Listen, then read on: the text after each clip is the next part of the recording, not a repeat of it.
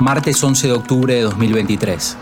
Estoy en una autopista de Israel viajando de Abu Ghosh a Beitar Illit, en Cisjordania. De repente, en un control en Jerusalén, nos sorprende un embotellamiento de autos y ambulancias. Un grupo de militares empieza a correr y a gritar por megáfonos.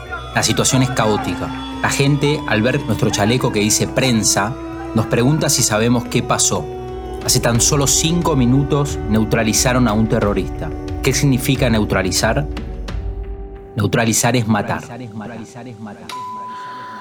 Un terrorista disparó contra guardias de seguridad, quienes lo neutralizaron. En un discurso pronunciado horas después del inicio de la ofensiva, Ismail Haniyeh, el líder del grupo islamista, afirmó que la batalla se extendería a Cisjordania y Jerusalén. Netanyahu mencionó que la guerra será larga y difícil, ya que el objetivo final de Israel ahora es destruir las capacidades militares y gubernamentales de Hamas y su aliado, la yihad islámica.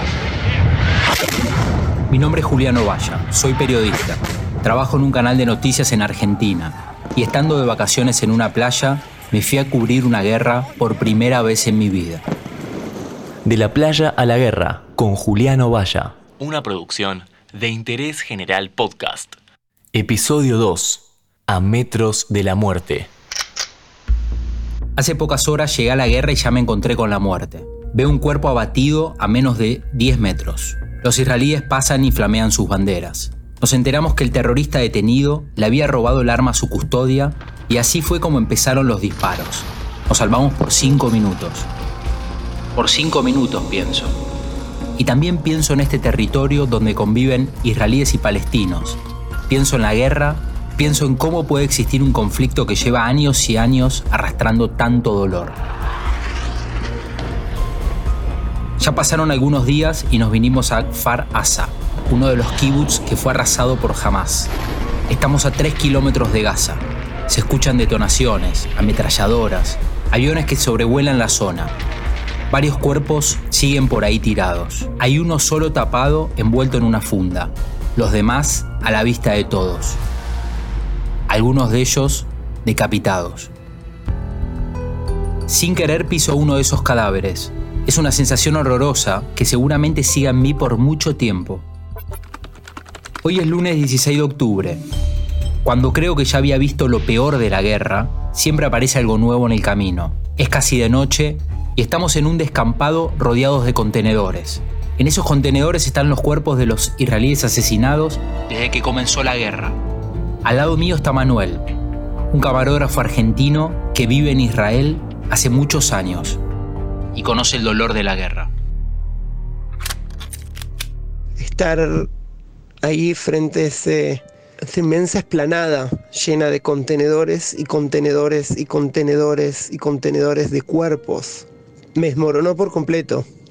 Es todo extremo, es una sensación de, por un lado, incertidumbre extrema, es tristeza extrema, es miedo extremo, son a veces imágenes sonidos, olores que te despiertan en la mitad de la noche o que no te dejan dormir o que a veces te pegan una cachetada en el medio del día.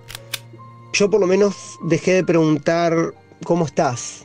Y no por irrespetuoso, simplemente porque tengo miedo a la respuesta, tengo miedo a que me respondan otra vez de que tienen familiares muertos, familiares secuestrados, y no saber qué responder. Martín, el otro camarógrafo que nos acompaña, hace su trabajo. Pero es imposible que el horror que capta su cámara no lo atraviese. Y en el momento que hago el zoom, la cámara justo se apuntó, la apunté directamente a lo más alto y ahí hay una bolsa muy chica y ahí automáticamente el cuerpo mío y el, profesional se separaron y yo seguí laburando, pero en otro estado. O sea, no, no, no laburaba pensando, laburaba por reflejo, porque la verdad no podía creer lo que estaba viendo.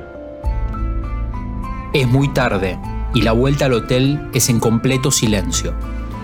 Me gustaría tirar la ropa como una forma de desprenderme del espanto, pero estamos en la guerra y la vamos a necesitar. Me gustaría sacarme todo esto de encima, aunque hay imágenes y sensaciones que quedarán en mí para siempre.